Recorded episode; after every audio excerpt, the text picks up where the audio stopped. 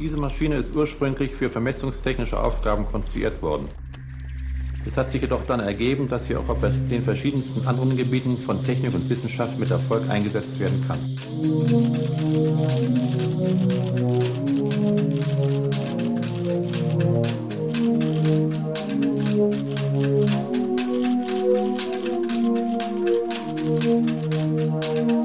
Hi, are we on now? Ciao, Xyril. Hallo Timeless. Heute haben wir uns was Schönes überlegt. Ich bin äh, sehr gespannt schon drauf. Ich bin äh, auch total gehypt. Also das ist ein, eines meiner Lieblingsthemen, vielleicht würde ich sagen, äh, äh, wo ich mich schon sehr darauf gefreut habe, diesen Podcast erstmal zu besprechen. Und zwar weiße Schrift auf schwarzem Grund oder eventuell auch grüne Schrift auf schwarzem Grund, je nach äh, äh, Geschmack und so weiter, nämlich Terminals. Ja, ich finde es ein also ich finde es einfach echt ein spannendes Thema. Ich benutze irgendwie zunehmend Terminals, weil ich halt auch die Vorzüge schätzen gelernt habe mittlerweile. Aber es ist immer relativ schwierig, das jemandem nahe zu bringen. Wir wollen das heute mal probieren.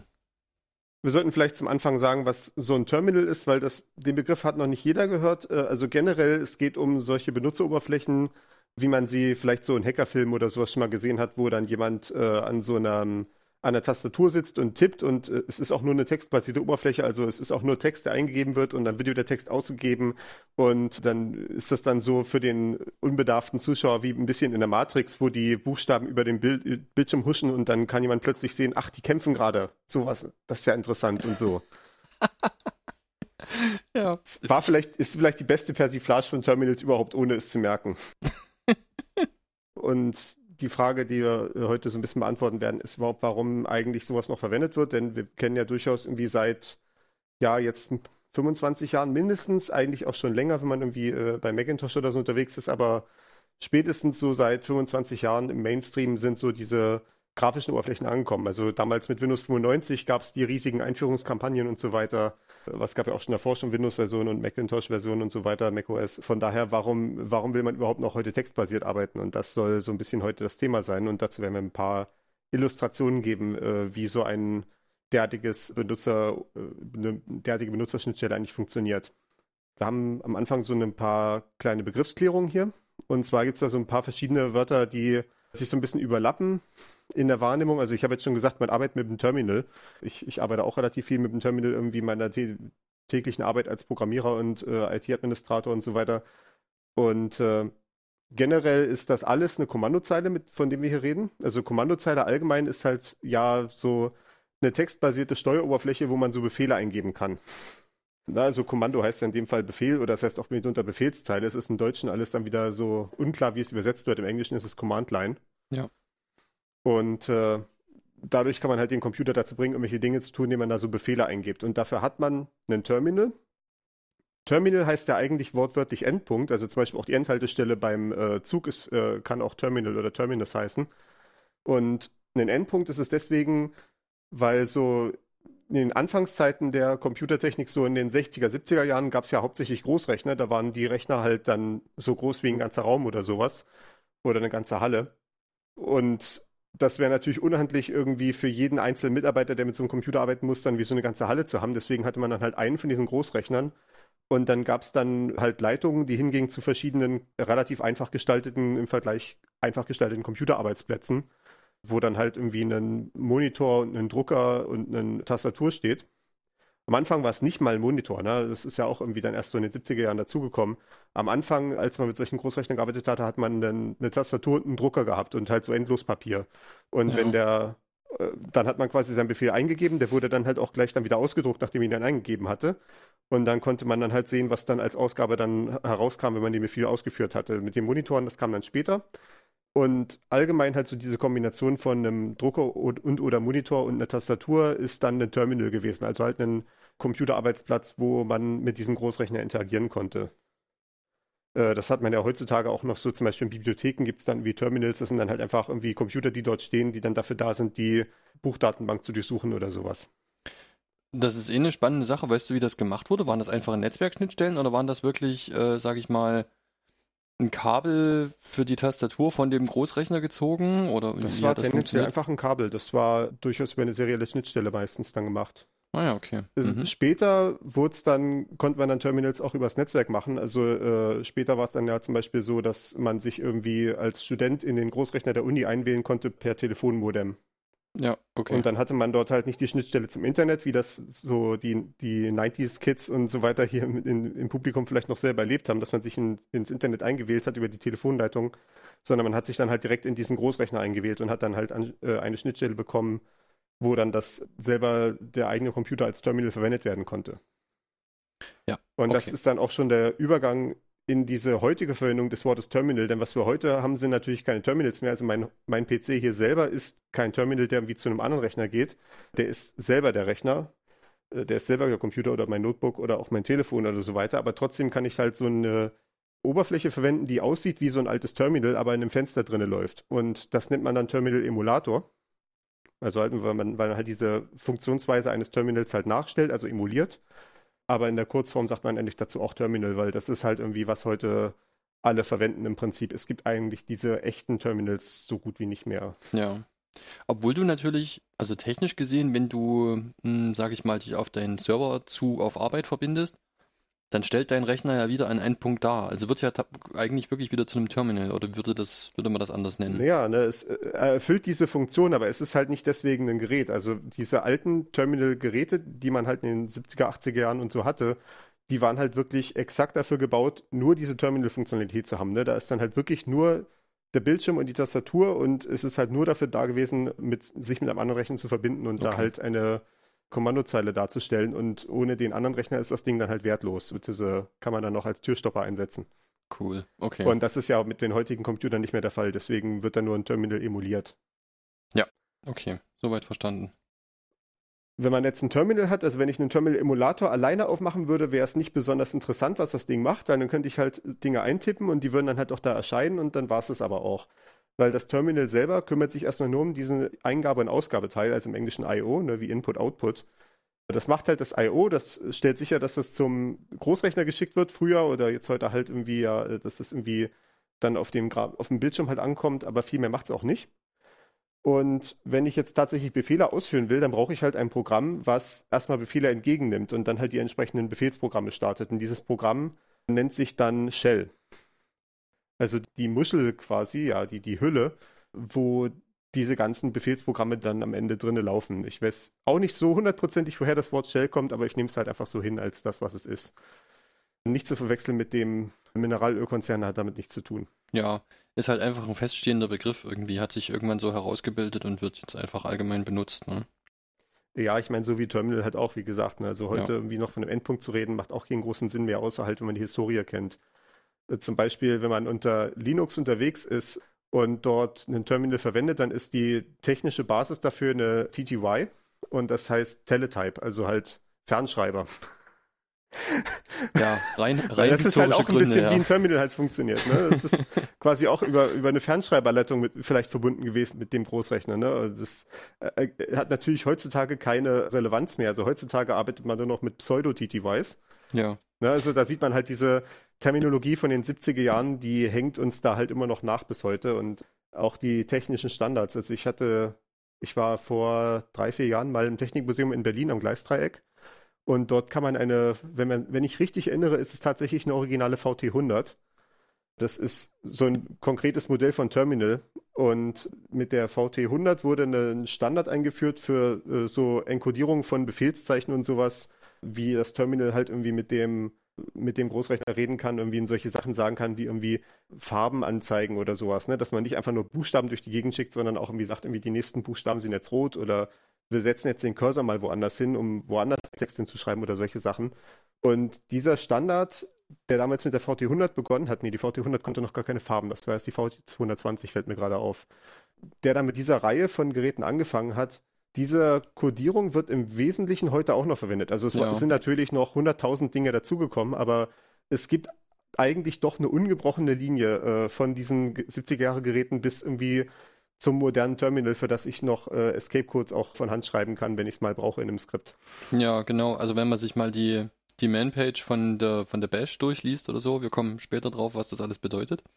Ja, Bash ist eine konkrete Shell. Genau, da steht das auch tatsächlich drin. Also da stehen dann auch Beispiele für eine VT100-Kodierung drin, ja. Auch tatsächlich so, wenn man heutzutage, wenn jemand einen neuen Terminal-Emulator programmiert hat, dann kann man dann auch irgendwie sehen, dass da in der Beschreibung drin steht, volle Kompatibilität zu VT220. Und das ist natürlich schon ein bisschen bizarr, dass jemand irgendwie für ein neues Produkt im Jahr 2021 bewirbt, volle Kompatibilität zu einem 70er-Jahre-Terminal. Ja, abgehangene Technik eben, ne? Wir wissen, dass das funktioniert. Ja, ne? so, hm. Das, das ist halt das, was alle verwenden und deswegen müssen es alle verwenden. Das ist. ja, gut.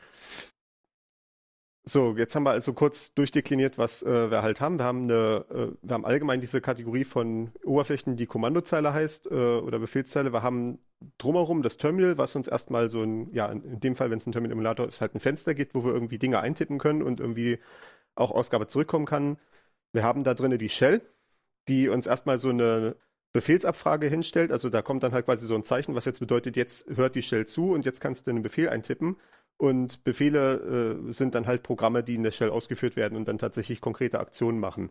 Und äh, wir werden dann so ein paar Beispiele machen. Aber halt zum Beispiel, wenn ich jetzt irgendwie auf dem Terminal unterwegs bin und wie mein System zum Beispiel verwalten wollen würde, könnte ich halt einen Befehl machen, um Updates zu äh, suchen und zu installieren. Oder ich könnte einen Befehl machen, um das Bluetooth anzuschalten oder auszuschalten oder sowas. Also im Prinzip alles, was man irgendwie machen können wollte, kann man dann dadurch irgendwie machen. Oder ich kann mir einfach Informationen anzeigen lassen, so welche Netzwerkgeräte habe ich gerade, welche IP-Adressen habe ich solche Sachen.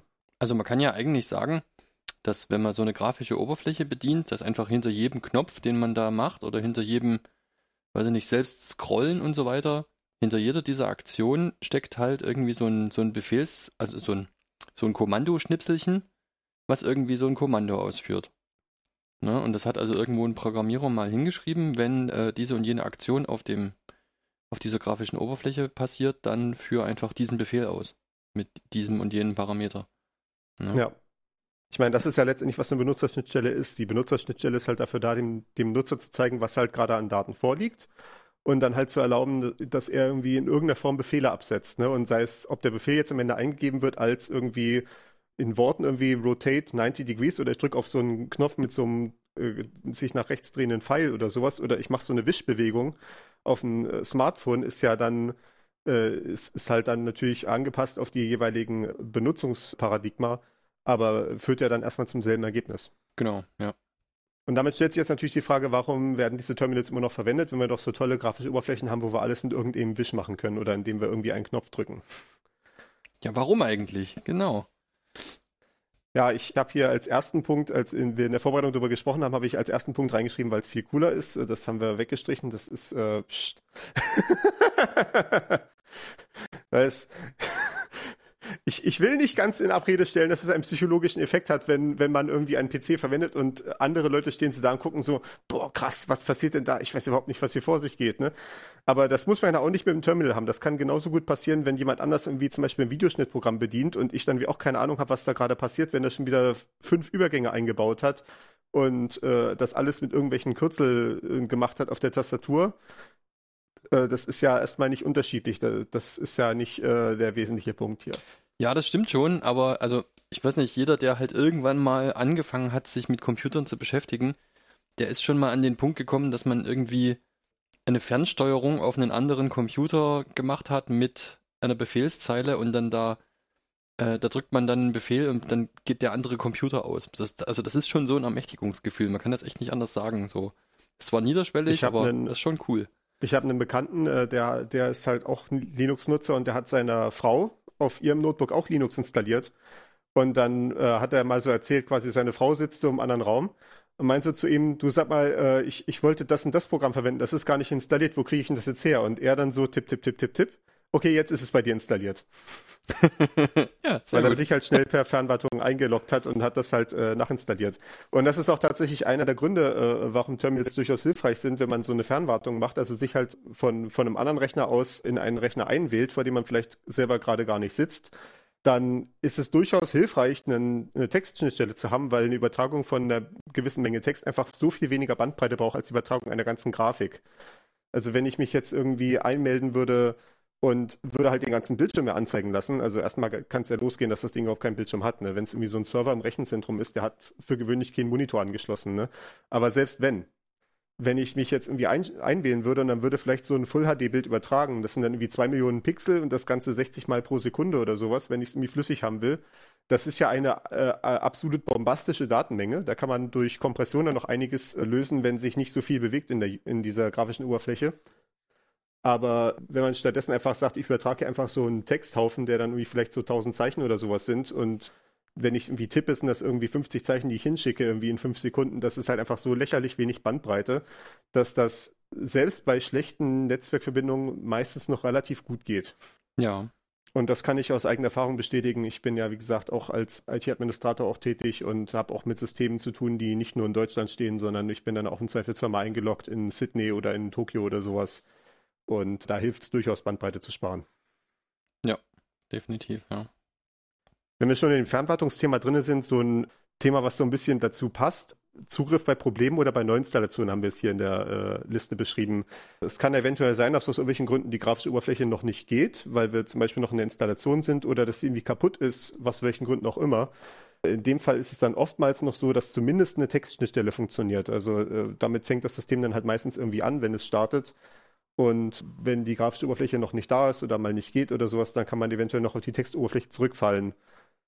Eventuell auch durch so eine Fernwartung, wenn das, äh, wenn das zumindest das Netzwerk schon hochgekommen ist. Ja, genau. Oder sehr, sag ich mal, erfahrene Computernutzer.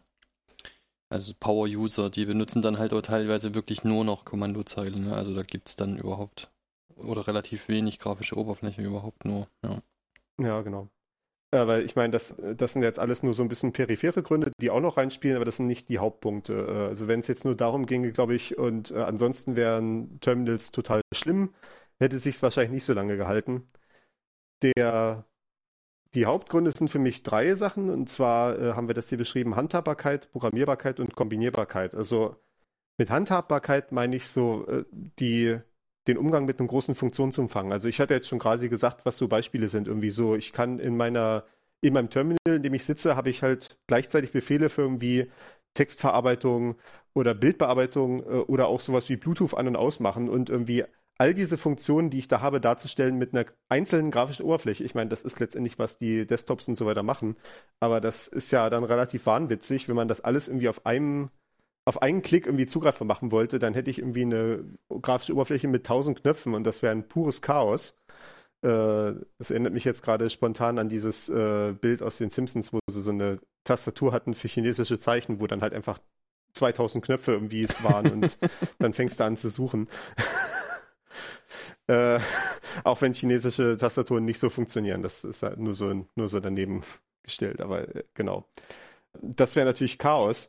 Bei, den, bei einer Kommandozeile hast du dieses Problem nicht so sehr, weil diese Befehle halt alles Wörter sind und irgendwie Wörter kann man sich, glaube ich, besser merken als so Positionen von Knöpfen oder kann man sich halt besser ins Gedächtnis rufen, weil man eben nicht durch so ein Feld oder Wüst von Knöpfen oder durch riesige Menüs sich durchgraben muss, sondern man gibt halt das eine Wort ein, was man gerade im Kopf hat. Und wie gesagt, auf die daraus folgenden Nachteile kommen wir dann gleich noch zu sprechen.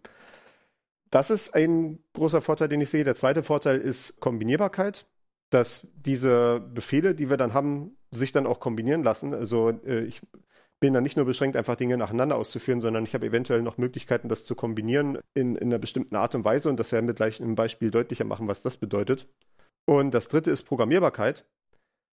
Und äh, das geht so ein bisschen in, den, in die Richtung von Makros. Also äh, Makros als kurze Erklärung ist halt, wenn man eine bestimmte Eingabe aufzeichnet mit der Intention, sie danach dann nochmal abzuspielen. Also ich sage zum Beispiel, ich will jetzt, äh, ich bin zum Beispiel beim Texteditor, ich habe zum Beispiel hier 20 Absätze an Text oder ich habe vielleicht 20 äh, äh, Stücke Code, die ich alle auf die ähnliche Art und Weise bearbeiten möchte. Und das möchte ich nicht halt 20 Mal von Hand machen, weil das vielleicht jeder, jede Bearbeitung irgendwie fünf Einzelschritte sind. Und dann wären das 20 mal 5, wären dann wie 100 Schritte. Und dann kann ich halt äh, in meinem Texteditor sagen, ich zeichne jetzt ein Makro auf dann setze ich halt den Cursor an den Anfang des ersten Absatzes, drücke dann auf Aufzeichnen, dann mache ich halt diese fünf Schritte oder sowas, beende dann die Aufzeichnung und habe das dann so abgepasst, dass ich dann genau am Ende des zweiten Absatzes bin danach.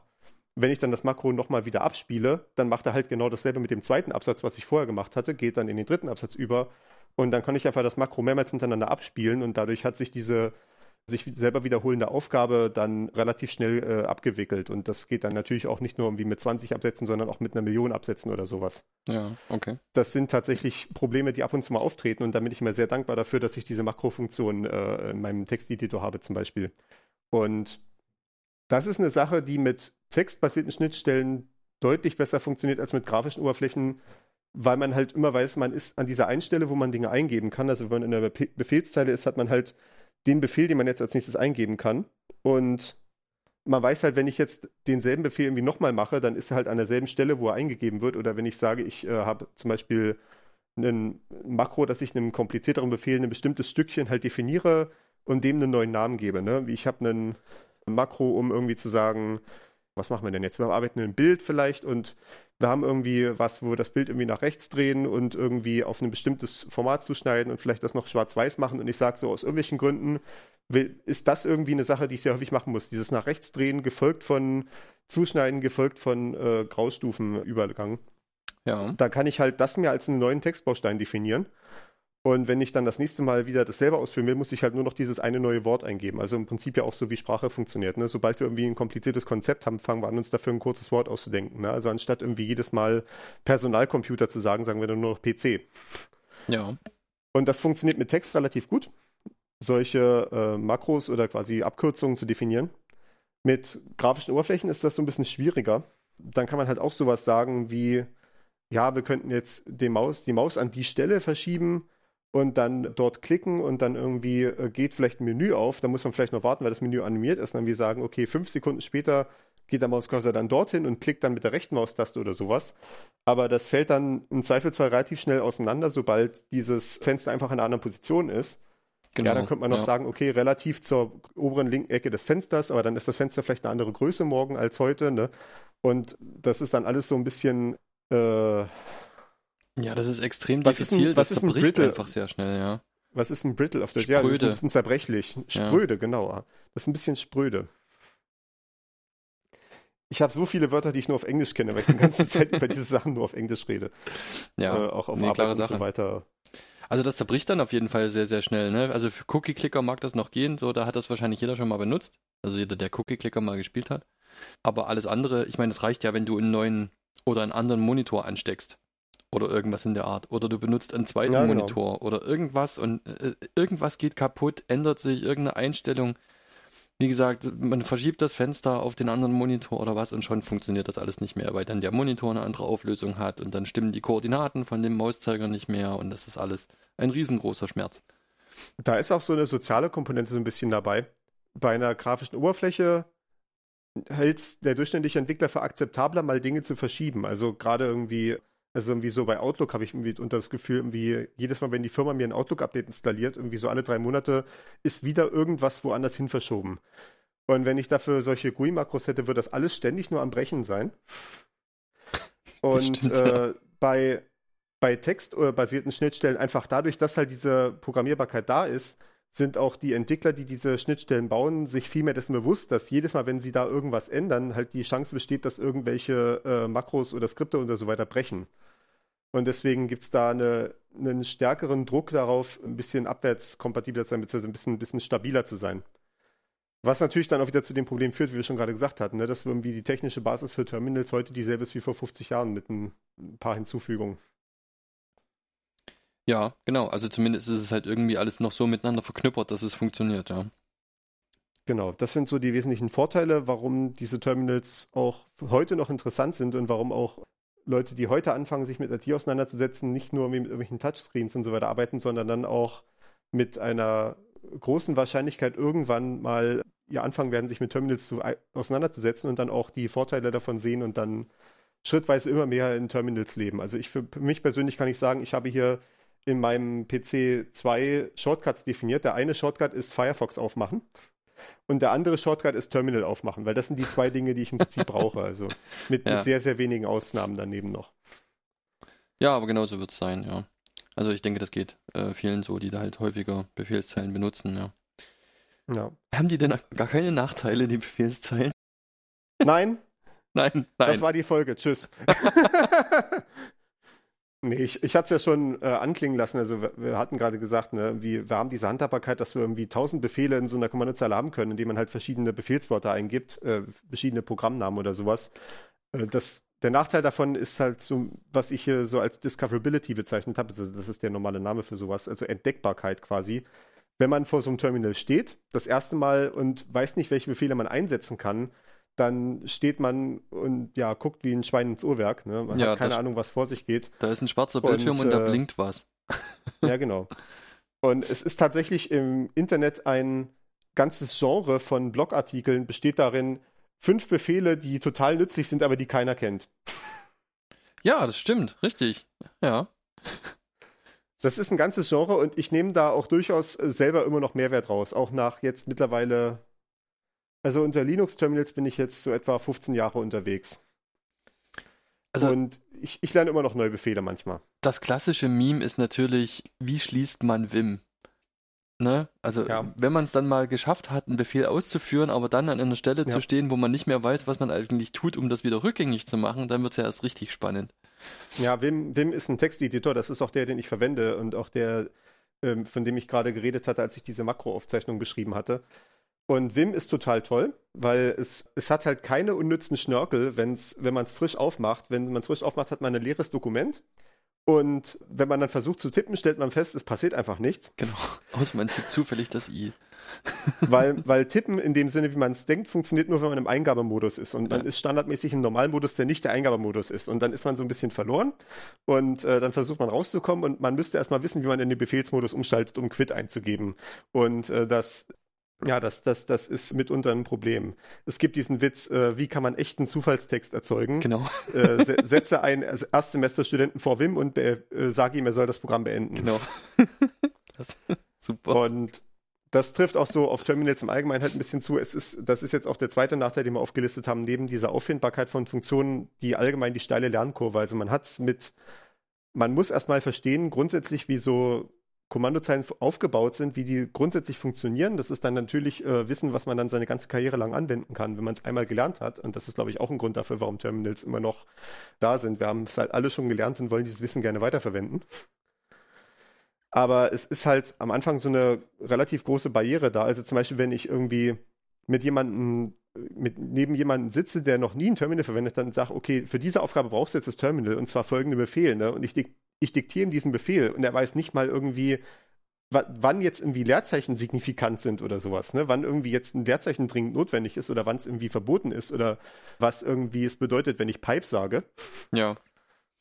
dass dann damit dieses, diese vertikale Strich gemeint ist, der auf der deutschen Tastatur links neben dem Y ist, auf der Taste, wo auch kleiner und größer sind. Ja, genau. Ein super wichtiges Zeichen im Übrigen, aber das ist. Äh, Da kommen wir später drauf. Da kommen wir später drauf. Das sind halt alles Dinge, wenn man erstmal irgendwie lernen muss und äh, dann ist es dann irgendwie. Ja, hoffentlich hat man dann irgendwie jemanden neben sich sitzen. Vielleicht ist man im Hackerspace oder sowas oder in irgendeiner Firma, wo es irgendwie einen alteingesessenen Unix-Nutzer gibt, der sich mit dem ganzen Kram auskennt, der einem das dann so ein bisschen übergeben kann, das Wissen. Es gibt auch dann auch die nächste große Kategorie von Blogartikeln ist dann irgendwie so, lerne Vim in 10 Minuten. Gut, ich lerne Terminals in 10 Minuten. ja, also das, glücklicherweise befinden wir uns ja jetzt in einem Zeitalter, wo es äh, YouTube-Videos gibt, in, äh, dann auch in Längenausführungen wählbar zwischen zwei Minuten und zwei Stunden, äh, je nachdem, wie tief man dann in die Materie eintauchen möchte. Aber Ja. das, das macht die Sache auf jeden Fall deutlich erträglicher und deutlich einfacher zu lernen. Also ich kann das von Auch mir dann- berichten. Auch dann hat man ja trotzdem eventuell das Problem, dass man erstmal weiß, wonach man suchen muss. Ne? Also irgendwie, wenn ich zum Beispiel auch Sachen, ich habe eine bestimmte Aufgabe, die ich erledigen will, aber ich weiß einfach gar nicht, wie ich das in eine Suche eingeben muss, um dann das passende Programm dazu zu finden. Ne? Weil das ist vielleicht auch so ein Problem, was nicht unbedingt nur auf Terminals beschränkt ist. Also es ist ja bei grafischen Oberflächen genauso teilweise. Wenn ich jetzt irgendwie in einem komplizierten Programm irgendwie eine bestimmte Funktion finden will, die hat dann irgendwie so einen bestimmten Jargonnamen, ne? wenn ich den halt wüsste. Also ich meine, irgendwie, du hattest jetzt hier vor der Aufnahme von deinem Limiter gesprochen in deinem, in deiner Audio-Workstation. Ja. Und wenn du jetzt irgendwie diese Funktion nicht kanntest, nicht wüsstest, dass es Limiter heißt, ne, wie, wie würdest du nach sowas suchen wahrscheinlich? Äh, das ist ja dann auch noch ein Problem, aber das ist halt nicht auf Terminals beschränkt. Das ist halt allgemein die Lernkurve, die sich von so, ja, äh, von, von solchen komplizierten Systemen halt ergibt. Gut, und für, für nicht englischsprachige Personen kommt natürlich auch immer noch die Sprachbarriere dazu. Dadurch, Oh ja. dass sich halt sehr, sehr viel, was äh, Informationstechnologie betrifft, einfach englischsprachig abspielt. Ne? Also ich, ich kann das. persönlich mein ganzes System auf Englisch gestellt. Also es ist eingestellt auf Deutschland prinzipiell, was so Datumsformat und Zahlenformat und sowas angeht, aber die Texte sind alle auf Englisch eingestellt.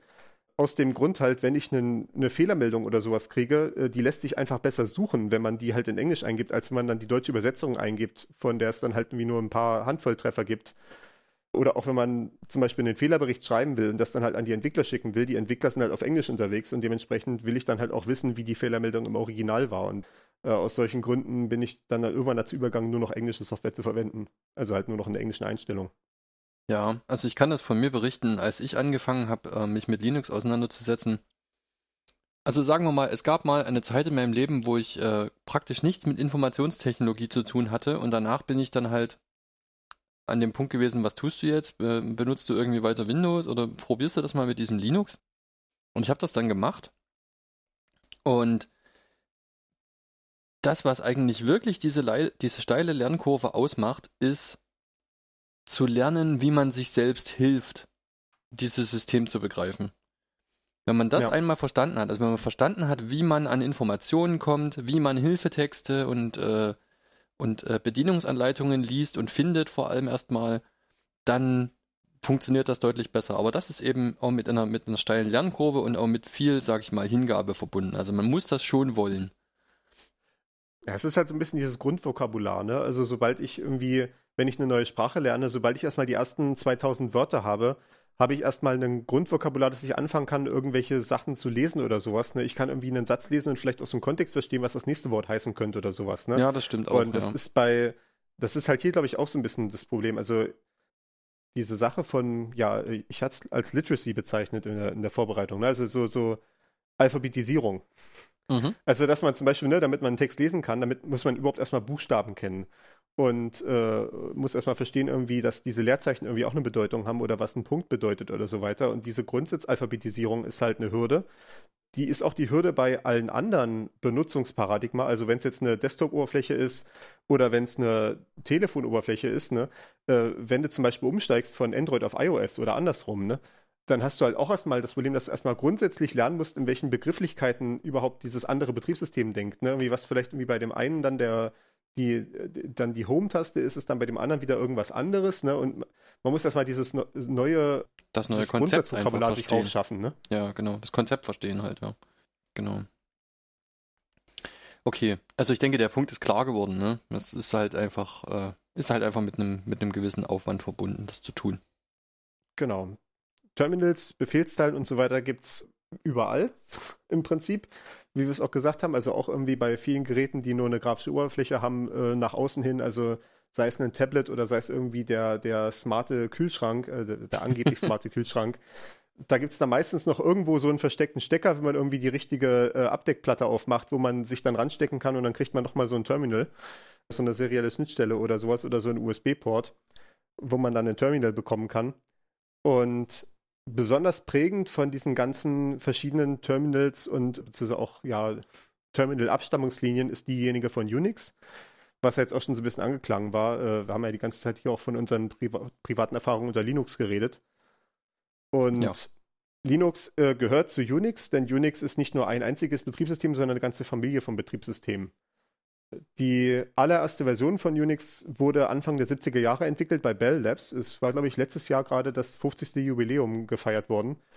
Bell Labs war, gehörte zur amerikanischen Telekom, also was heute AT&T ist. Die hatten so einen Forschungszweig, weil die halt damals quasi ein Monopol noch hatten, als äh, so, so ähnlich wie das halt mit der Deutschen Telekom hier auch der Fall ist, wie das die ein Monopol aufs Festnetz hatte bei uns. So war das damals in Amerika auch der Fall. Und wenn ich das jetzt richtig erinnere, war quasi als Teil dieser Monopolgenehmigung quasi drin, dass die halt Forschungen betreiben müssen mit einem bestimmten Teil ihres Profits, den sie da rausholen. Ja, Und das kann sein, deswegen ja. hatten sie halt diese Bell Labs, die in Geld geschwommen sind quasi, also ja nicht geschwommen, aber ne, sie, sie hatten ein gutes Auskommen. Sie hatten nicht unbedingt jetzt die Anforderungen, sofort irgendwie marktfähige Produkte zu entwickeln.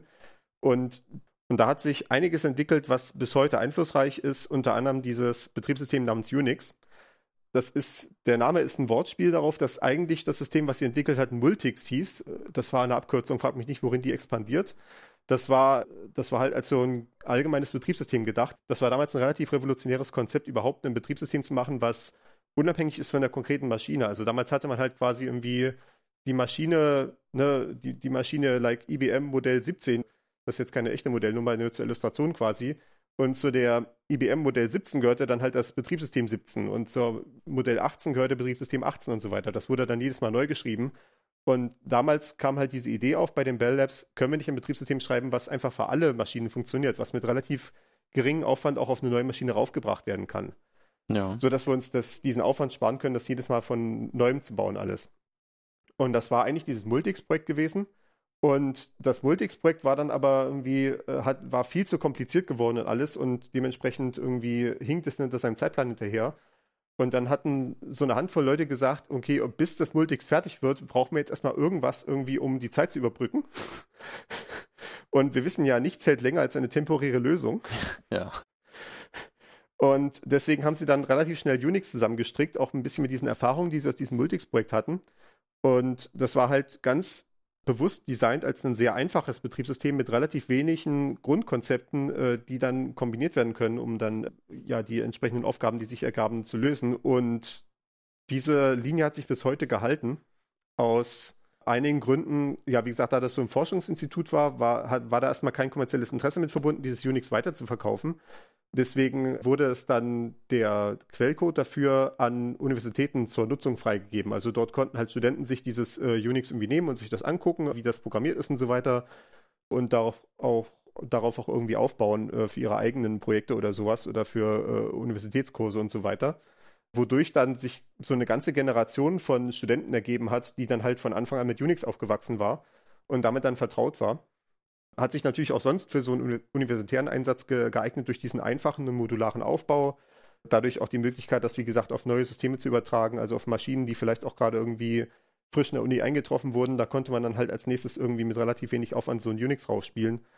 Und so hat sich dann dieses System verbreitet. Es gab dann eine längere Zeit von Bell Labs auch neue Versionen, so bis in die äh, Anfang 80er Jahre rein ungefähr die Universitäten haben dann auch angefangen, quasi ihre eigenen Änderungen an dem System zu machen und das äh, zu vertreiben. Zum Beispiel gibt es da die von der Universität Berkeley, die Berkeley Software Distribution, das ist die BSD. Ja. Das ist auch so eine Linie von Betriebssystemen, die bis heute im Einsatz ist. Also zum Beispiel FreeBSD oder sowas kann sein, dass man das auf einem Router zu Hause hat, auf so einem WLAN-Router oder zum Beispiel bei Netflix kommt FreeBSD relativ viel zum Einsatz, soweit ich ah, das weiß. Okay, ja. Naja. Der, Urart, der, der Urvater von iOS, ne? da ist, glaube ich, auch so eine Beziehung drin. Ja, ich, ja. da bin ich nicht so komplett firm, aber äh, ich glaube nicht, auch nicht nur mal iOS, sondern auch macOS. macOS ist ja auch ja, ein Unix. Das, ja, meinte ich macOS, ja, richtig. Ja. Und das kommt, äh, soweit ich weiß, auch aus der BSD-Linie, ja. Da bin ich jetzt wirklich nicht firm. Und dann halt Linux. Linux ist eine komplette Eigenentwicklung, aber so gestaltet, dass es kompatibel ist mit Unix. Einfach mit aus dem Grund halt, dass es zu der Zeit, als Linux angefangen hatte, Anfang der 90er Jahre, schon relativ viele Programme für Unix gab. Und dementsprechend natürlich irgendwie der Vorteil da war, wenn das neue Linux halt mit Unix kompatibel ist, können halt diese ganzen Unix-Programme weiterverwendet werden und man muss nicht alles von vorne bauen. Das ist irgendwie eine verrückte Sache. Also ich denke, dass manchmal, wenn man sich so die Linie anguckt, wenn wir jetzt gerade von Linux, äh, von Linux sprechen, äh, Linus Torvalds, ne, der Programmierer, der Linux am Anfang alleine entwickelt hat, bis dann die Community an der Entwicklung teilgenommen hat, der lebt halt noch so. Das ist so ein Mann in, in so im, im besten Alter, sagt man irgendwie. Was ist der? 50, Mitte 50, Ende 40, Anfang 50, irgendwie sowas? Ja, der ist, der ist, schon, der ist schon über 50, glaube ich. Als der halt Linux entwickelt hat, das war irgendwie, was, 80er, 90er Jahre? 91. Da ist diese ganze Sache mit diesen Computern halt dann doch noch nicht so alt gewesen, ne? Wenn man irgendwie jetzt in die 60er, 70er Jahre zurückdenkt, dann scheint die Distanz relativ groß zu sein, aber auch die Dinge, die wir heute benutzen, die sind gar nicht mal so weit weg von der Entwicklung der ersten Computer oder halt der, sag ich mal, Verbreitung dann von Computern. Deswegen glaube ich, ist das auch immer noch so sehr miteinander verwoben und deswegen sind auch diese historischen Linien da immer noch so gut zu erkennen. Ich hatte da gerade gestern so ein Erlebnis. Äh, ich hatte den Wikipedia-Artikel auf, um was nachzuprüfen zu kontextfreien Grammatiken. Und das ist ein relativ fundamentales Thema in der theoretischen Informatik. Das ist sowas, was man im ersten Semester oder vielleicht im zweiten Semester in der, äh, im Informatikstudium zu hören bekommt.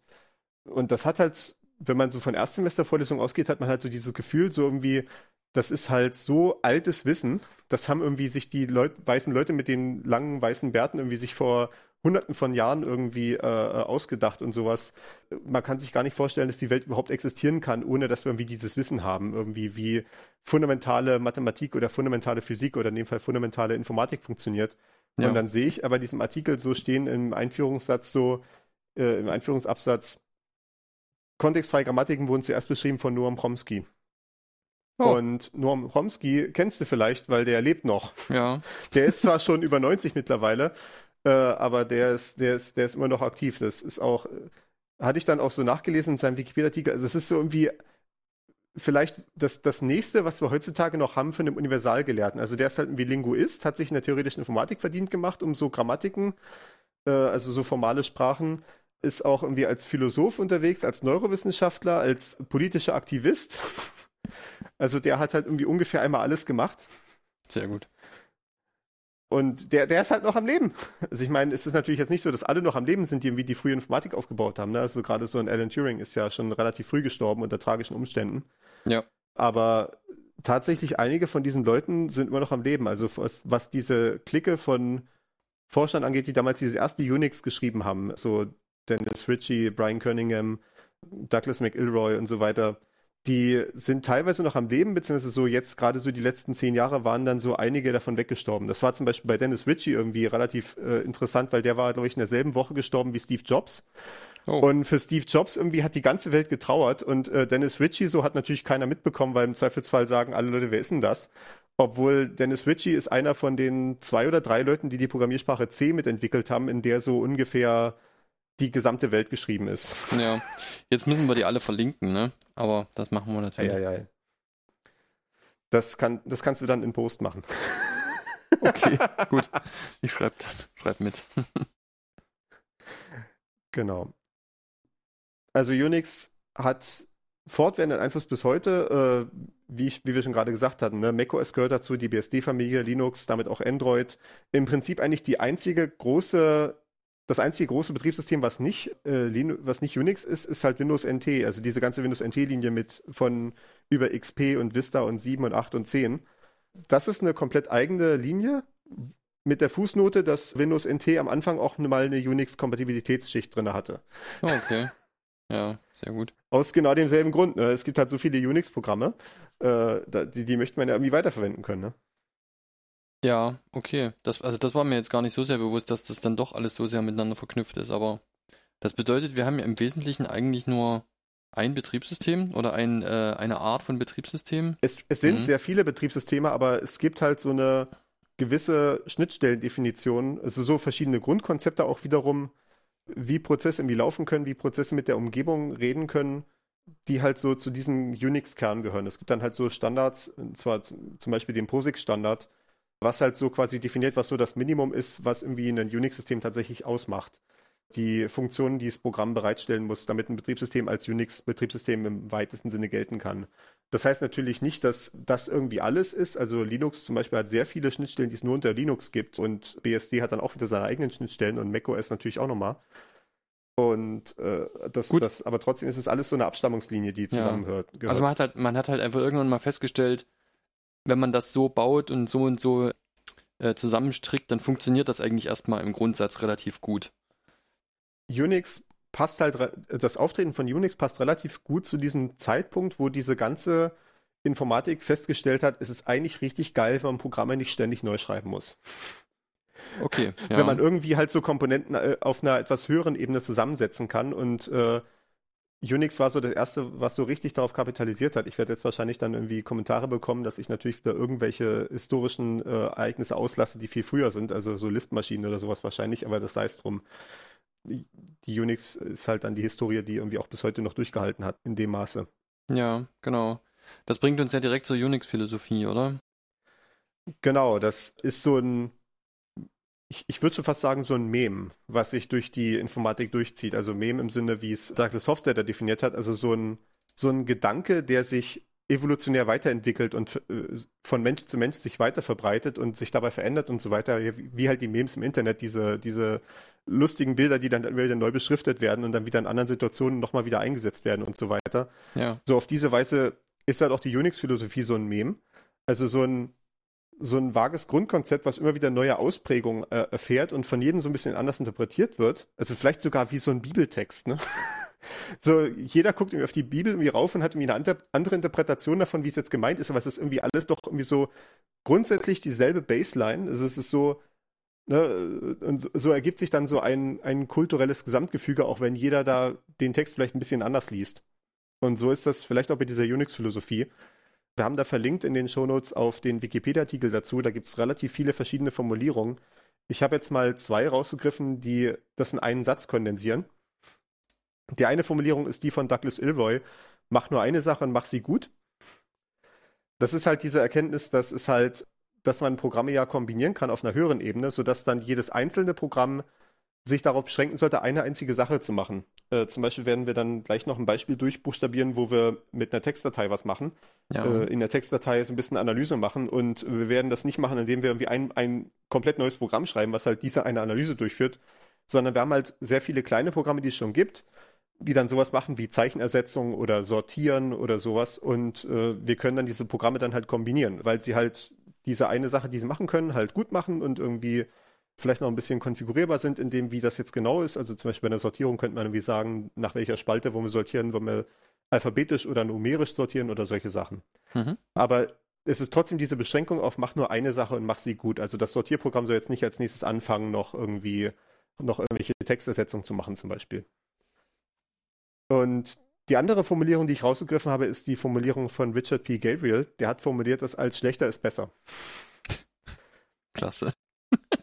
Und das ist jetzt natürlich erstmal paradox, aber diese Erkenntnis ist auch so eine Erkenntnis, die ich äh, relativ viel auch in der Praxis so sehe. Also es gibt ja zum Beispiel diese, so in der Startup-Kultur ist das ja sehr prävalent zu sagen, es geht nicht darum, dass das Produkt besonders perfekt ist, wenn es rauskommt, sondern es geht im Zweifelsfall darum, dass man mit dem Produkt als erster draußen ist und dann irgendwie schon Kunden hat und die dann irgendwie Geld bezahlen und dadurch hat man dann mehr Geld, um es dann schneller besser zu machen, als die Leute, die irgendwie erst jahrelang in ihrem Kämmerlein sitzen und dann erst in dem perfekten Produkt rauskommen und dann ist der ganze Markt schon irgendwie äh, von dem großen Platzhirsch dann irgendwie beherrscht. Disclaimer, das soll keine Ermächtigung das, sein, schlechte Software zu programmieren. Ja, nee, das, das, das, das, das will ich so nicht verstanden wissen. Ne? Also ich, ich bin durchaus dafür, äh, ich meine, das ist ja auch in dieser Formulierung, die wir eben hatten, ne? mach eine Sache und mach sie gut. Ja, das stimmt. Es, es ist durchaus irgendwie auch ein Fokus auf Qualität gesetzt in diesen konkreten äh, Aufgaben, die man sich gesetzt hat. Und das ist auch bei vielen dieser Unix-Programme äh, durchaus der Fall. Aber was schlechter ist besser in diesem Kontext heißt, wir haben das hier ausgeformuliert als Einfachheit ist wichtiger als alle, alle anderen Eigenschaften eines Programmes, wie zum Beispiel Fehlerfreiheit, Konsistenz oder Vollständigkeit, da die Weiterentwicklung vereinfacht wird. Also was passiert hier? Das ist halt, was, was ich eben so meinte. Es ist, es ist einfach, es ist tendenziell erstmal besser, wenn das Programm einfach ist, weil es dann schneller auf neue Anforderungen reagieren kann oder auch sich auf die nächste Situation besser anpassen kann, dadurch, dass ich es schnell weiterentwickeln kann oder vielleicht schnell mit was anderem kombinieren kann, dadurch, dass es so eine konzeptionell einfache Sache ist. Und im Zweifelsfall ist diese konzeptionelle Einfachheit sogar wichtiger als sowas wie Fehlerfreiheit. Äh, wenn das Programm jetzt nur zu 90 Prozent funktioniert und ich, ich krieg's aber dadurch vielleicht, dass es einfach zu erweitern ist, kriege ich es vielleicht hin, das relativ schnell irgendwie anzupassen oder irgendwie diese 10% Fehler noch von Hand nachzukorrigieren, ist das im Zweifelsfall besser, als wenn ich jetzt irgendwie äh, ewig da gesessen hätte und hätte das perfekte Programm geschrieben, um dann dieselbe Aufgabe zu erfüllen, aber dann bin ich irgendwie erst einen Tag später fertig oder sowas. Mhm, ja. Äh, und dieses schlechter ist besser ist dann auch wiederum ganz stark diesen konkreten Einsatz von, von diesen kleinen, sehr fokussierten Programmen, die, wenn ich die dann kombiniere, dann ist es halt nicht so, nicht so unglaublich wichtig, dass ich jetzt die perfekte Lösung sofort finde, aber es ist irgendwie, ich kriege eine Lösung hin, die ich relativ schnell weiterentwickeln kann, wo ich relativ schnell die nächste Verbesserung machen kann dran. Und ne, es, dass ich irgendwie diese ganzen Teile, aus denen es besteht, irgendwie äh, gut im Griff habe, gut verstehen kann, gut in meinem Kopf drin haben kann, um dann äh, schneller zum Ergebnis zu kommen.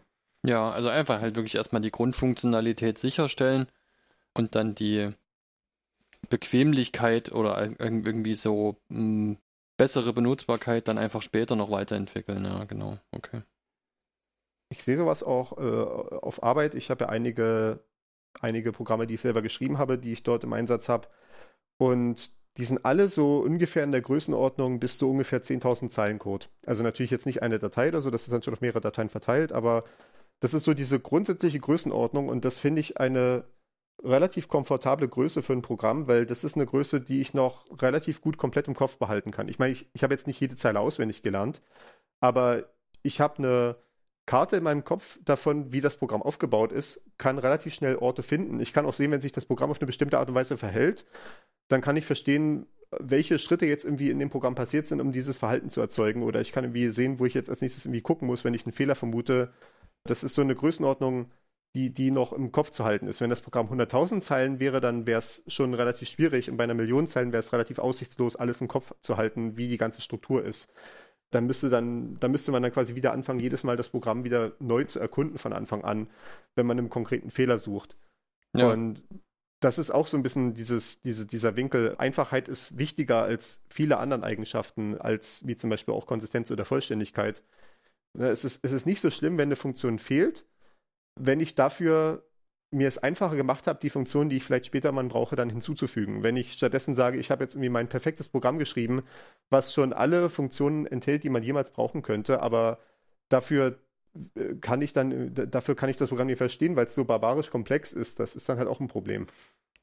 Ich denke, wir werden da vielleicht auch mal in einer anderen Folge drauf kommen, wenn es mal vielleicht um Modularität und Schnittstellen im Allgemeinen sowas geht, ne?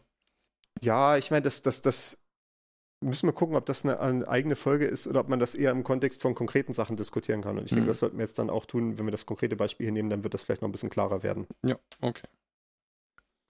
Im Kontext des Terminals heißt diese Unix-Philosophie halt, wie ich das gerade schon angesprochen hatte, wir haben nicht irgendwie einen ganzen Befehl, der eine ganze Aufgabe erledigt, sondern wir haben viele kleine Befehle, die wir miteinander kombinieren können. Also halt, wenn wir zum Beispiel irgendwie eine, eine, ein Bild irgendwie bearbeiten wollen, dann gibt es vielleicht ein Programm, was nur das Drehen macht und ein Programm, was nur das äh, Skalieren macht oder sowas. Das ist bei Bildern tatsächlich gar nicht so, aber es ist auch so ein bisschen ähnlich. Es ist zwar alles in ein Programm gestopft, aber es gibt so einzelne Unterprogramme da. ja, das, genau. das nennt sich dann Image Magic oder sowas. So, so kann man halt quasi so Befehle haben, die man, die einfach nur möglichst eine kleine Sache machen, die man dann miteinander zusammensteckt.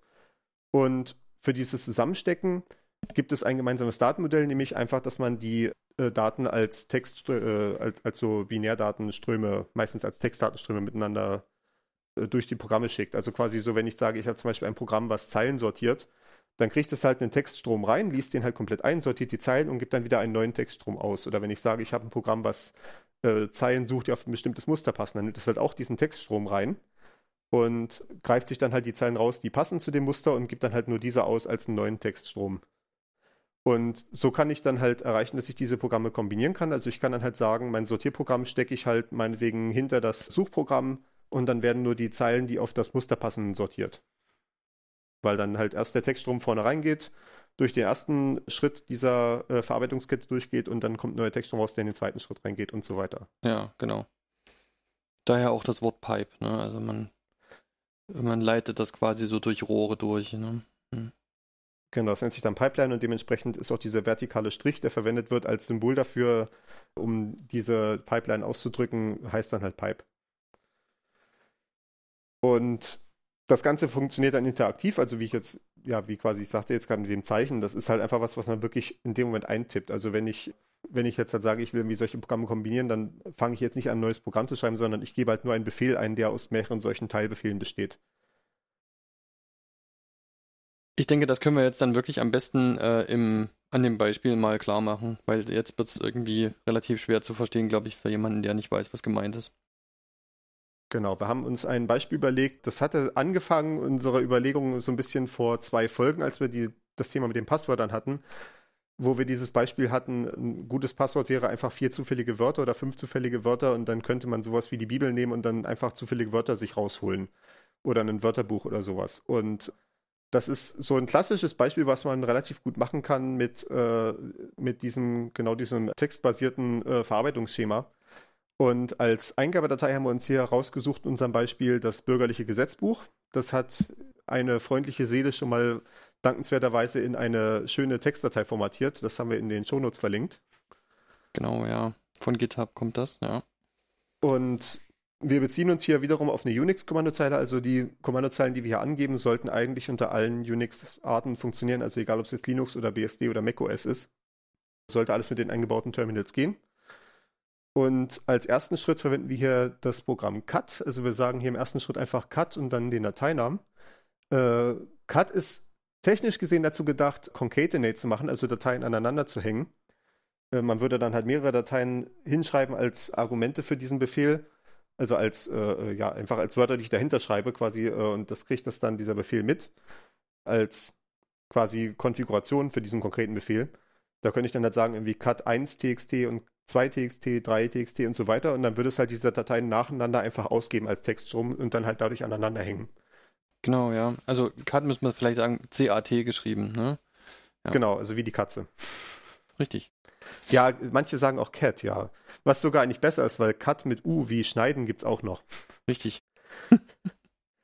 auch wenn wir es in diesem konkreten Beispiel nicht drin haben. Also ja, ich, ich, ich sage es immer Cut, weil ich lese es aus irgendwelchen Gründen Deutsch, aber sei es drum. Gut, aber da sind wir jetzt natürlich schon an der ersten Stelle mit dem schlechter ist besser. Ne? Also wir benutzen hier ein Programm, was eigentlich dafür gedacht ist, den Inhalt mehrerer Dateien äh, aneinander zu hängen und auszugeben. Wir benutzen es aber jetzt hier dafür, einfach nur den Inhalt einer Datei aufzurufen. Dann wird ja, eben nur, dann wird eben nur diese eine Datei ausgegeben und äh, im zweiten Teil arbeiten wir jetzt halt mal mit der Ausgabe weiter sozusagen. Ne? Ja, genau. Also man könnte auch noch eine, es gibt auch in den meisten Shells dann eine Syntax dafür, um direkt eine Zeile in, um eine ganze Datei in einen Befehl einzugeben. Man könnte auch das machen, aber zum Zwecke der Klarheit, dass wir diese verschiedenen Schritte haben, die miteinander kombiniert sind, habe ich jetzt hier mal äh, Cut verwendet in dem Beispiel. Ja. Ja, ich, ich würde auch sagen, obwohl Cut, wie gesagt, dafür gedacht ist, mehrere Dateien zusammenzuhängen, eigentlich ist diese Verwendung, um einfach nur eine Datei auszugeben, indem man halt nur eine Datei reingibt, ist wahrscheinlich die häufigste so in der Praxis. Das kann ich mir auch vorstellen, ja. Man sieht auch schon bei diesem Namen Cut, also wir hatten gesagt, das heißt eigentlich Concatenate. Die haben damals wirklich Wert darauf gelegt, diesen Namen schön kurz zu halten. Also zum Beispiel auch sowas wie eine Datei umzubenennen heißt nicht äh, Move, sondern MV.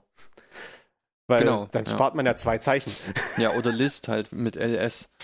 Ja. Genau, List heißt LS. Oder unter Windows heißt es dir wie Directory Listing. Ah, okay. Mhm.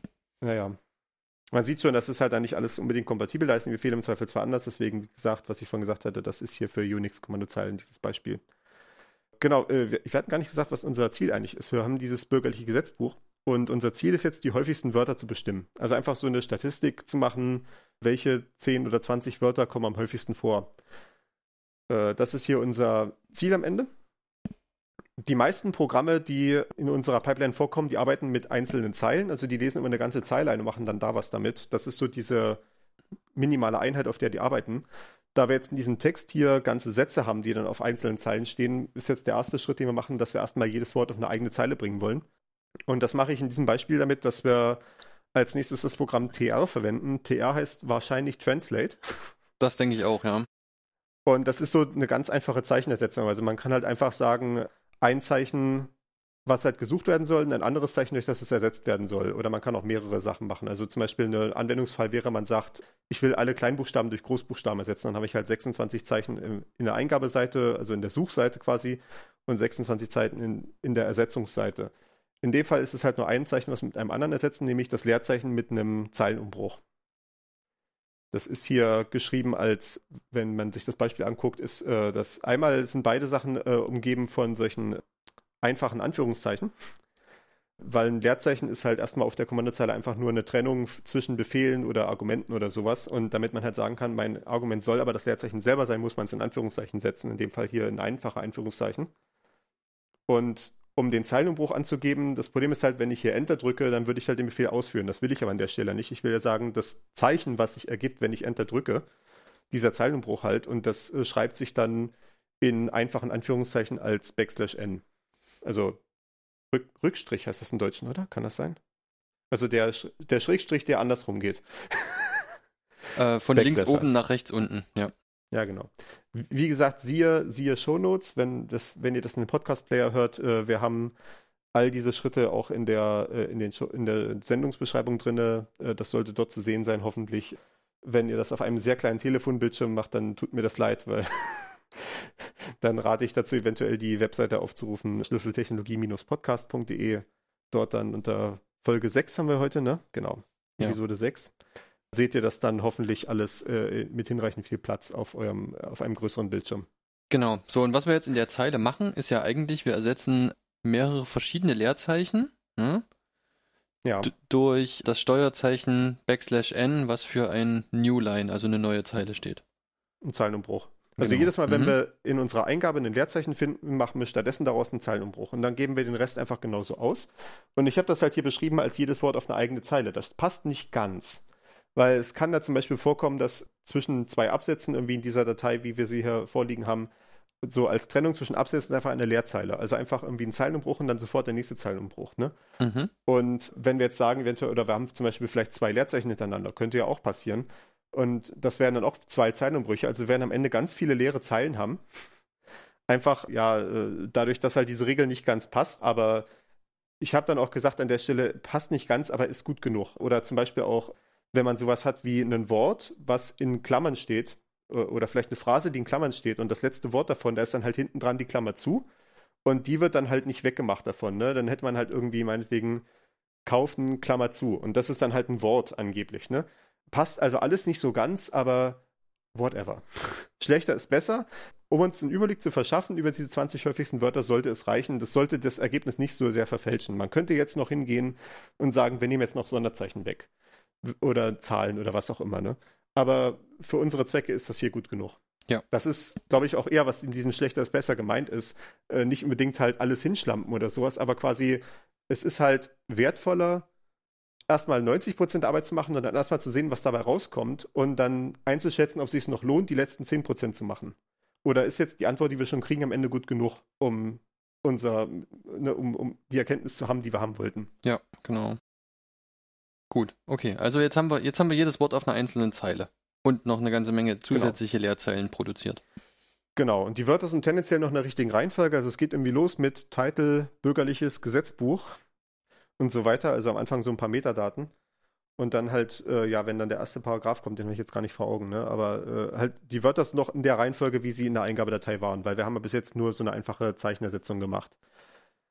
Wenn wir jetzt sagen wollen, wir wollen die häufigsten Wörter bestimmen, dann ist das Programm, was wir letztendlich verwenden wollen, Unique. Also Unique, aber nur mit Q am Ende, weil wir wollten natürlich nochmal zwei Zeichen sparen. Also U-N-I-Q.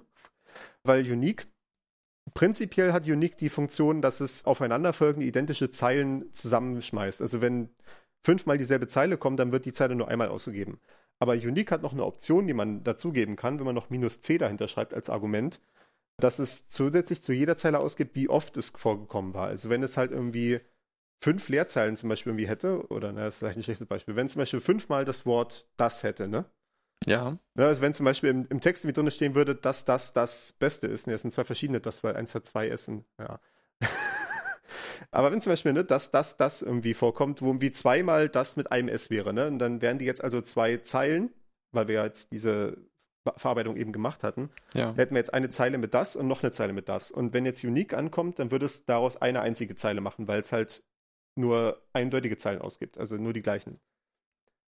Äh, nur, nur, nur, nur welche, die eindeutig sind. Und mit diesem Unique minus C gibt es dann halt aus, hier war zweimal das. Oder wenn es halt ein einzelnes Wort sieht, dann halt, hier war einmal Vererbung. Genau, also wenn man mal ein, ein, ein anderes Beispiel nimmt, eine Namensliste wäre was, ne? So eine alphabetisch sortierte Namensliste und da will man jetzt irgendwie wissen, wie viele Leute Müller und wie viele Leute Meier heißen. Und dann schreibt man da halt Unique minus C und dann sieht man da, von den 1000 Leuten heißen irgendwie 700 Müller, ganz zufälligerweise. Genau. Ne? Ja. Und das ist jetzt halt genau der Punkt, was du jetzt schon gerade gesagt hattest, weil damit das richtig funktioniert, muss diese Liste ja sortiert sein. Weil, wie gesagt, dieses Unique guckt sich nur an, die, das, das, das gruppiert nur Zeilen, die aufeinander folgen und gleich sind. Das ist Mhm. einfach eine Optimierung, weil es dadurch schneller läuft, wenn es nicht äh, alle Zeilen betrachten muss, sondern immer nur quasi sich die letzte Zeile merken muss und dann vergleichen muss, hatte ich die schon gerade oder nicht.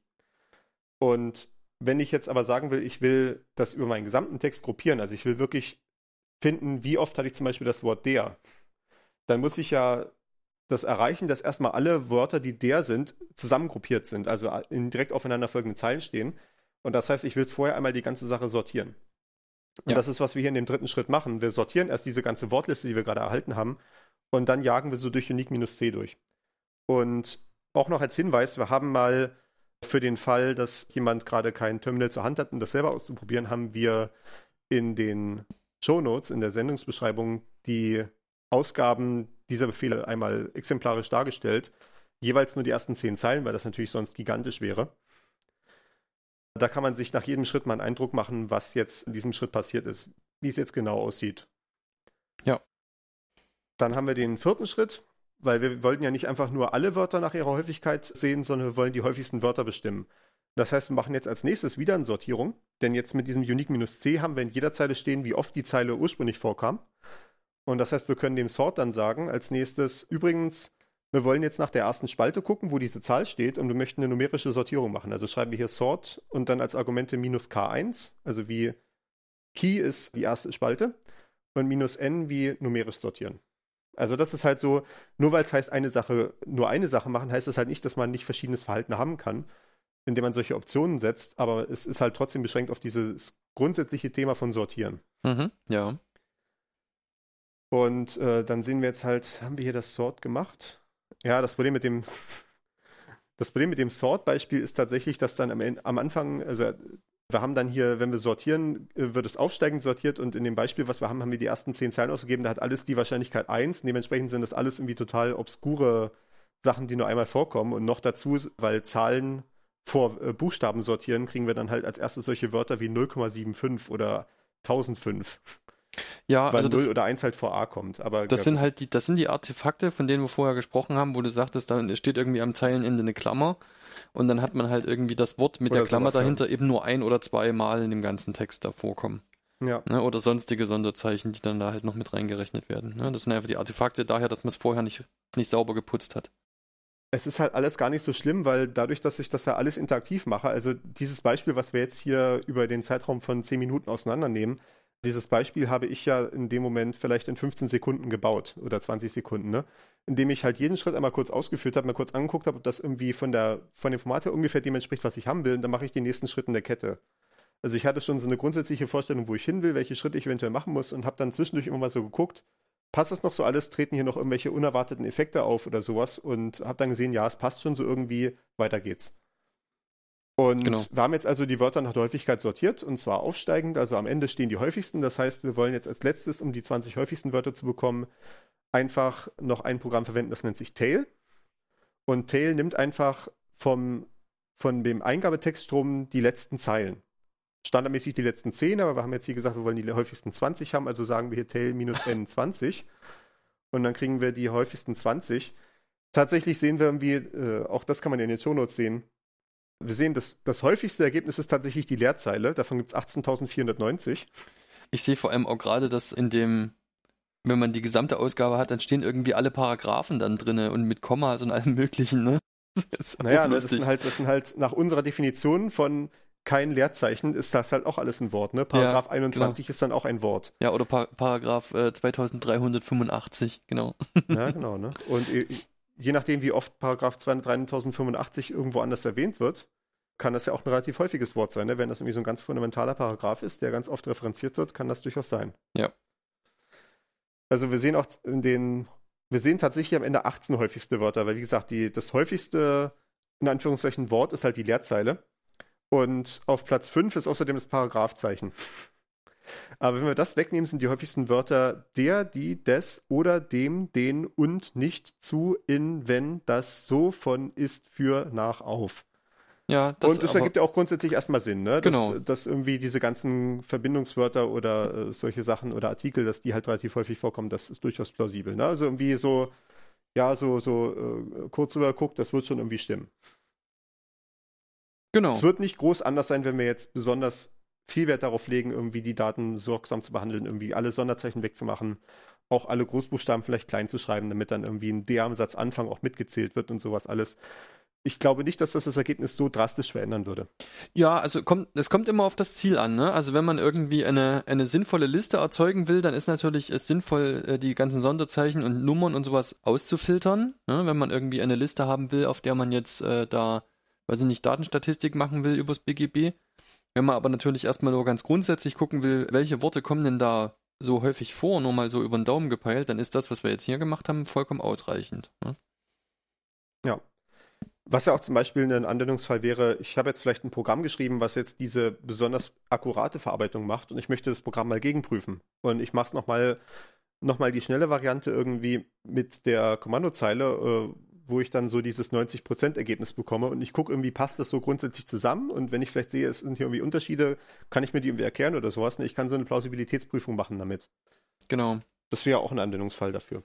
Das ist ja auch das, wo du, wo du vorhin sagtest, das wird dann interaktiv gemacht, ne? Also man probiert dann einfach, wenn man so ein, wenn man so eine, so eine Kette entwickelt, dann probiert man eben der Reihe nach aus, okay, welchen Schritt muss ich denn zuerst machen? Man entwickelt dann so eine Logik, okay, ich muss erstmal das Programm einlesen und dann muss ich erstmal jedes Wort auf eine Zeile bringen und so weiter, ne? Die ganze Logik, die wir jetzt erklärt haben. Und man würde das einfach Schritt für Schritt ausprobieren und gucken, ob das eine halbwegs plausible Ausgabe zutage fördert. So, und wenn man da schon sieht, okay, hier läuft irgendwas ganz schief, dann kann man da halt noch eingreifen. Es ist wirklich nicht zu unterschätzen, was, was für ein riesiger Vorteil es ist, wenn man so eine schnelle Feedback-Schleife hat. Also wenn man beim Arbeiten irgendwie eine Änderung an irgendwas machen kann, woran man gerade arbeitet und man sieht drei Sekunden später das Ergebnis versus drei Minuten oder 30 Minuten später, ne? Darauf lege ich für meine eigenen Werkzeuge auch sehr viel Wert. Also zum Beispiel, wenn ich so ein, das ist halt auch so ein Vorteil, was ich halt sagte, dass, dass meine Programme nicht allzu groß sind, also vielleicht so in der Größenordnung 10.000 Zeilen sind. Das heißt irgendwie, wenn ich das Programm dann irgendwie kompilieren möchte und die automatischen Tests durchlaufen lassen möchte, das dauert dann halt auch so 10 Sekunden vielleicht. Und das ist halt eine völlig andere Hausnummer, als wenn jeder Test 15 Minuten dauern würde. Ja, genau. 10 Sekunden heißt, ich mache es einfach mal so, ich probiere einfach mal schnell was aus und gucke einfach, was das Ergebnis ist, ob es noch irgendwie hinkommt alles oder wo sich Probleme dann zeigen. Versus bei 15 Minuten müsste ich schon wirklich überlegen, ist das jetzt irgendwie wirklich was, wo ich jetzt Zeit investieren will, ne? Und irgendwie, und wenn ich jetzt diese Änderung mache und dann die Tests laufen lasse und das dauert 15 Minuten, was mache ich denn so lange, ne? Gehe ich dann so lange Kaffee holen oder sowas, ne? Genau, richtig. Gut, ansonsten sind wir, glaube ich, mit unserem Hauptthema durch. Wir Jetzt haben ja ganz am Ende noch einen, ja, wir haben, wir haben noch einen Abendgedanken. Ja, ich habe überlegt, wie ich das äh, äh von dir, ich, ich habe es, glaube ich, erst Coda genannt. Da hast du dann protestiert, weil du nicht wusstest, weil dir das Wort Coda nicht bekannt war. Das war mir bekannt, weil ich früher mal Klavier gespielt habe und deswegen diese, man diese ganze italienische Vokabular kennt, was in der Musik eingesetzt wird. Ich habe das dann umformuliert als Abendgedanken. Wir hatten ja eben erzählt, dass Terminals eine durchaus steile Lernkurve haben ich möchte nochmal herausheben, dass es nicht unbedingt ein Nachteil ist, wenn man eine steile Lernkurve hat oder beziehungsweise allgemeine Lernkurve. Ne? Es ist natürlich irgendwie, es ist natürlich durchaus ein Wert, irgendwie den Einstieg für neue Nutzer irgendwie einfacher zu machen oder irgendwie dem Nutzer was an die Hand zu geben, wo er das irgendwie lernen kann. Aber eine Lernkurve ist nicht unbedingt ein Nachteil, sondern es kann auch ein Wert darin bestehen, wenn das Programm seinem Nutzer richtig kommuniziert, wie viel Einarbeitung und Wissen eigentlich erforderlich ist. Also, dass das Programm jetzt nicht irgendwie behauptet, hier ist alles voll einfach, geil, irgendwie kein Vorwissen notwendig. Und dann stellt sich halt raus, du musst doch das ganze Steuergesetz kennen. Ja. Hoppla. Und das Beispiel, was ich hier mit der ausgesucht hatte, war LaTeX im Vergleich mit Word. Word kennt man ja so, ist, ist eine Textverarbeitung von Microsoft. Ich meine, es gibt da irgendwie auch alle möglichen anderen Programme, die ähnlich sind dafür, LibreOffice Writer oder Google Docs oder, oder was nicht alles. Unter macOS ist es, glaube ich, Pages. Aber dieses grundsätzliche Konzept von, du startest halt dieses Programm und dann kriegst du halt quasi so eine A4-Seite angezeigt, wo du reintippern kannst. Und dann kannst du halt anfangen, Text zu markieren und dann sagen, hier irgendwie übrigens Text groß und fett und vielleicht sogar als Überschrift oder was nicht alles, ne? Und kannst dann darauf, auf die Weise anfangen, dein äh, Dokument zu bauen. Das ist halt so, äh, das ist ein Programm, was sich darstellt als keine Lernkurve, ne? fang einfach an, ne? Wie, ne? wie auch das Programm schon wirklich so operiert. Ne? Du fängst halt an, kriegst sofort eine leere Seite vorgesetzt, kannst sofort lostippern. Aber letztendlich hat es dann doch eine Lernkurve, wenn du dieses Programm richtig verwenden willst, die sich dann vielleicht erst rausstellt, wenn du schon irgendwie relativ drin, tief drin bist, dein Dokument zu schreiben. Auf der anderen Seite LaTeX. LaTeX ist auch diese, wir sind schon wieder bei 70er-Jahre-Software. Wir reden heute nur über 70er-Jahre-Software.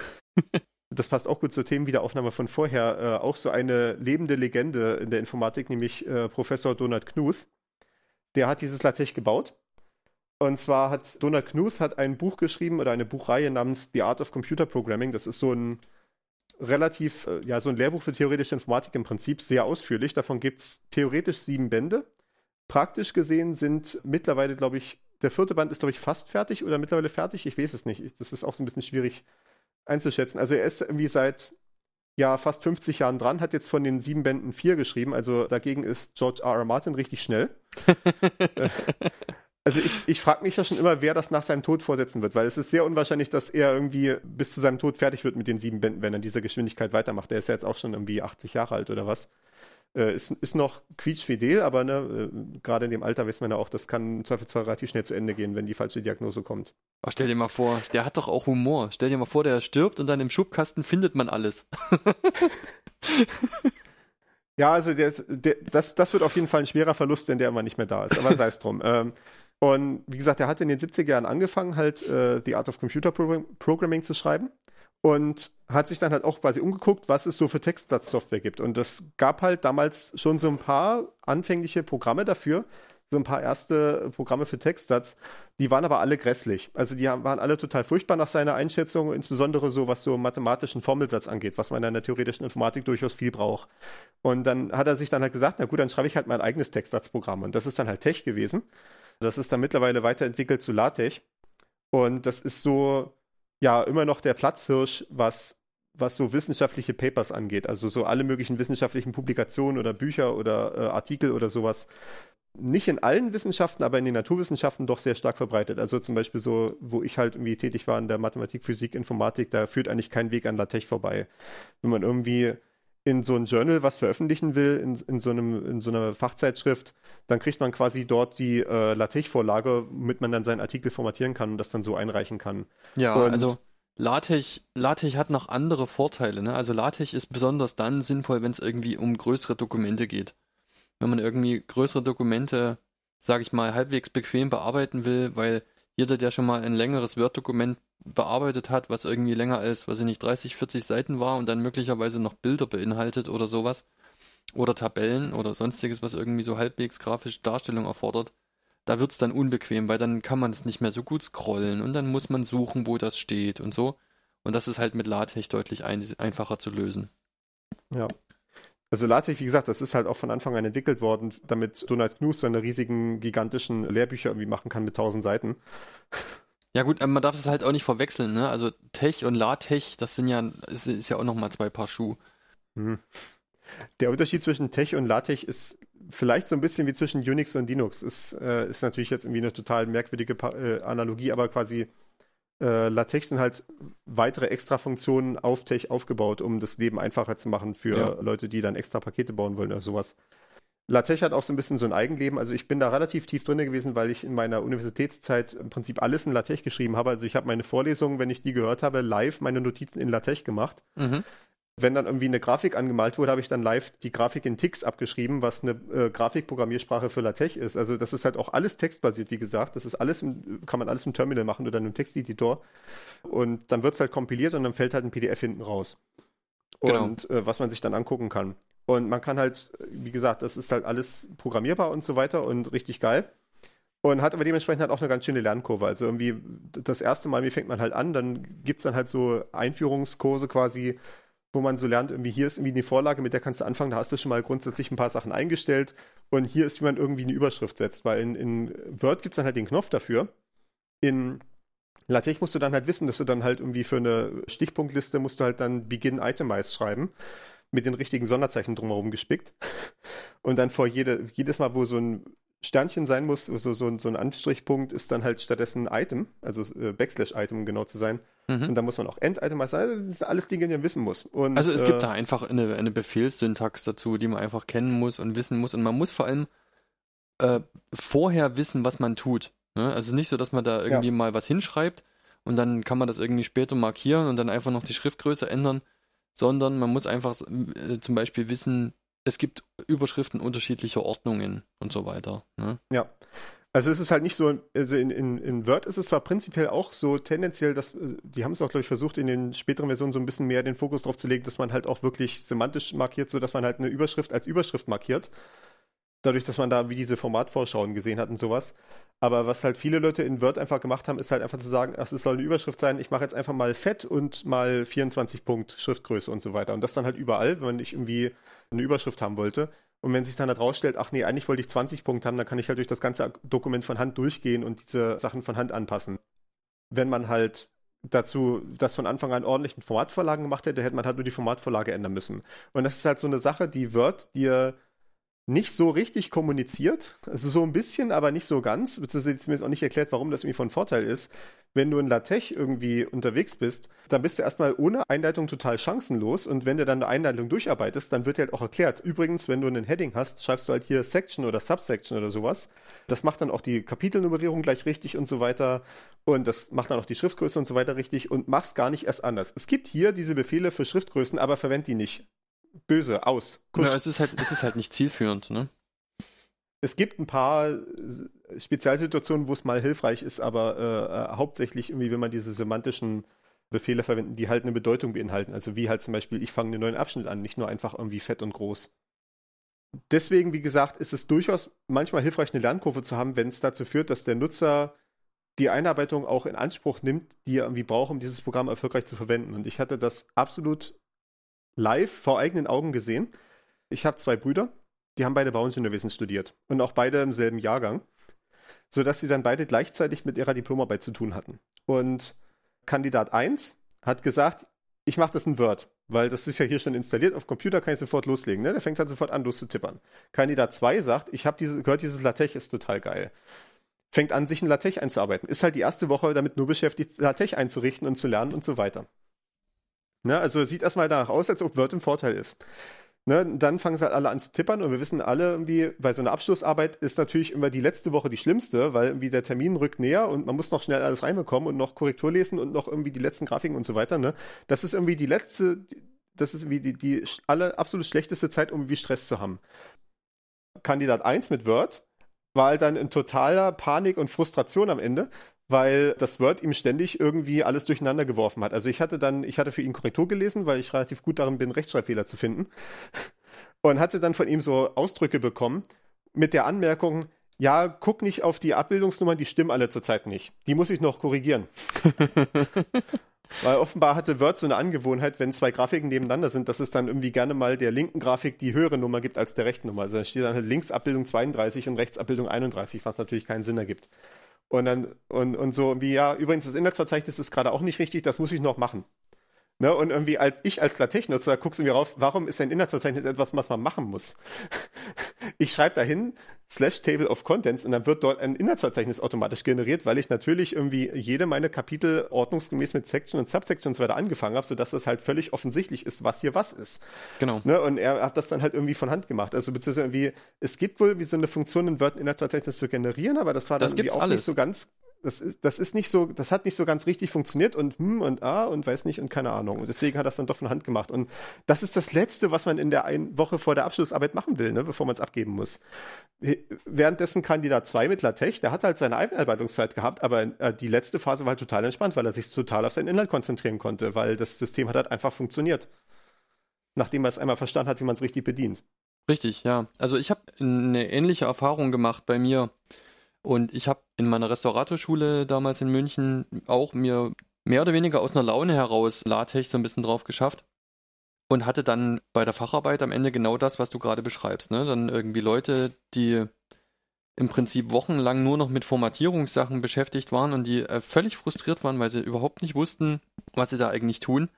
Aber der entscheidende Punkt ist ja eigentlich, dass LaTeX einfach von vornherein dieses Verständnis abfordert, wie ein Text aufgebaut wird. Ne? Also diese, dieser typografische Einblick dahin zu sagen, okay, es gibt einfach schon mal irgendwie mehrere verschiedene Möglichkeiten, einen Abschnitt umzubrechen ne? oder eine Zeile umzubrechen.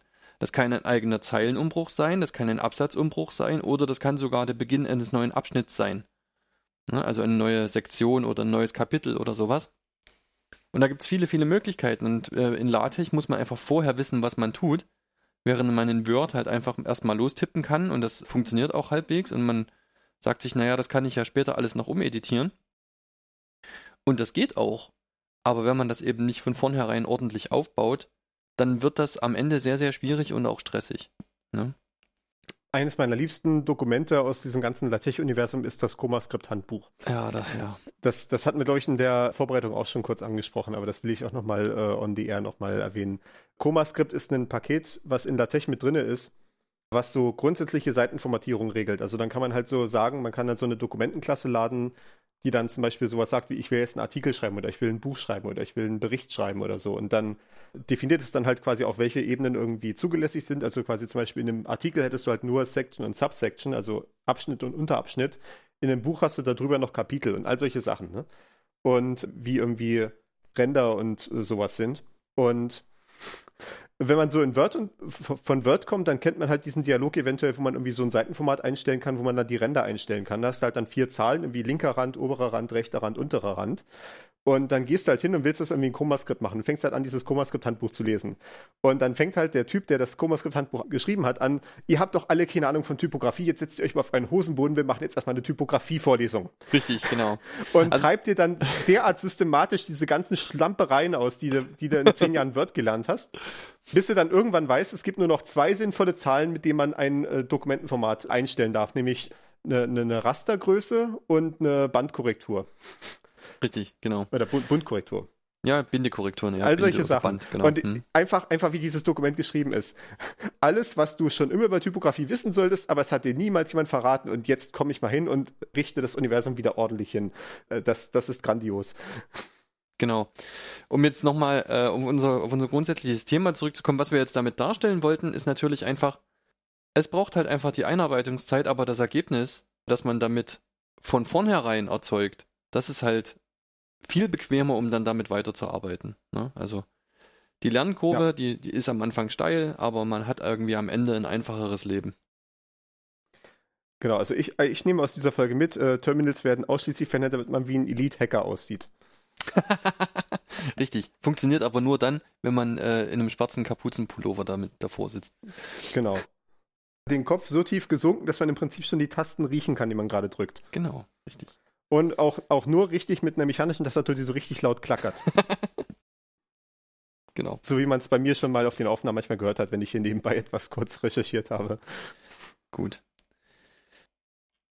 Sind wir durch? Haben wir noch was? Ich denke, wir sind, wir sind durch. Also ich glaube, wir sind auch schon lang genug gewesen. Es könnte gut sein, dass wir über eine Stunde sind am Ende. Oh ja, doch, das wird wohl über eine Stunde werden diesmal. Trotz technischer Schwierigkeiten, die wir da irgendwie rauseditieren müssen. Jetzt habe ich es am Ende endlich es, gesagt. es ist mir schon ganz lieb, dass wir nicht in einem Radioformat sind, weil das Radioformat, selbst wenn man eine Stunde hat oder sowas, dann hat man halt immer diesen Drang, man muss jetzt halt genau auf eine Stunde irgendwie kommen und dann dort fertig sein oder sowas. Und das, das wäre mir einfach zu stressig. Das ist ein großer Vorteil dieses Podcast-Formats. Ja. Ich werde mal sehen, wie ich das hier zurechtschneide. Entweder ich äh, straffe das, aber eigentlich sind die Seitenexkurse, die wir heute gemacht haben, fand ich auch ganz cool.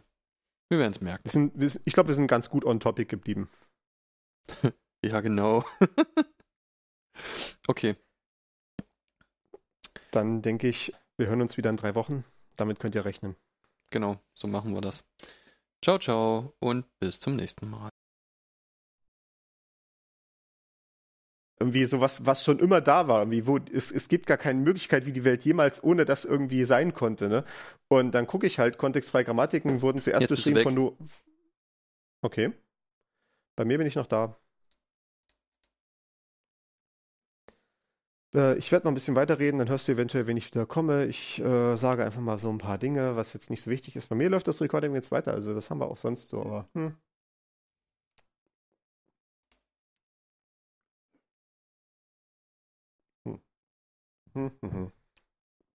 Ach ja. Das ist natürlich nicht so gut, wenn hier die Leitung nicht so freundlich ist. Ein Glück äh, haben wir hier die Aufzeichnung laufen. Das sollte ich vielleicht mal mit einer größeren Regelmäßigkeit machen. Aber naja.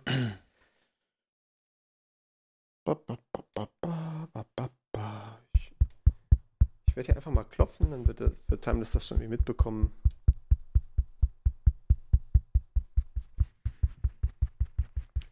Äh, so kann ich ein bisschen reden, so kann ich ein bisschen meinen Räuspern, blablabla. Ja, sehr gut. Connection Reset bei Peer. Na gut, da muss ich ja nicht mehr weiterkaufen.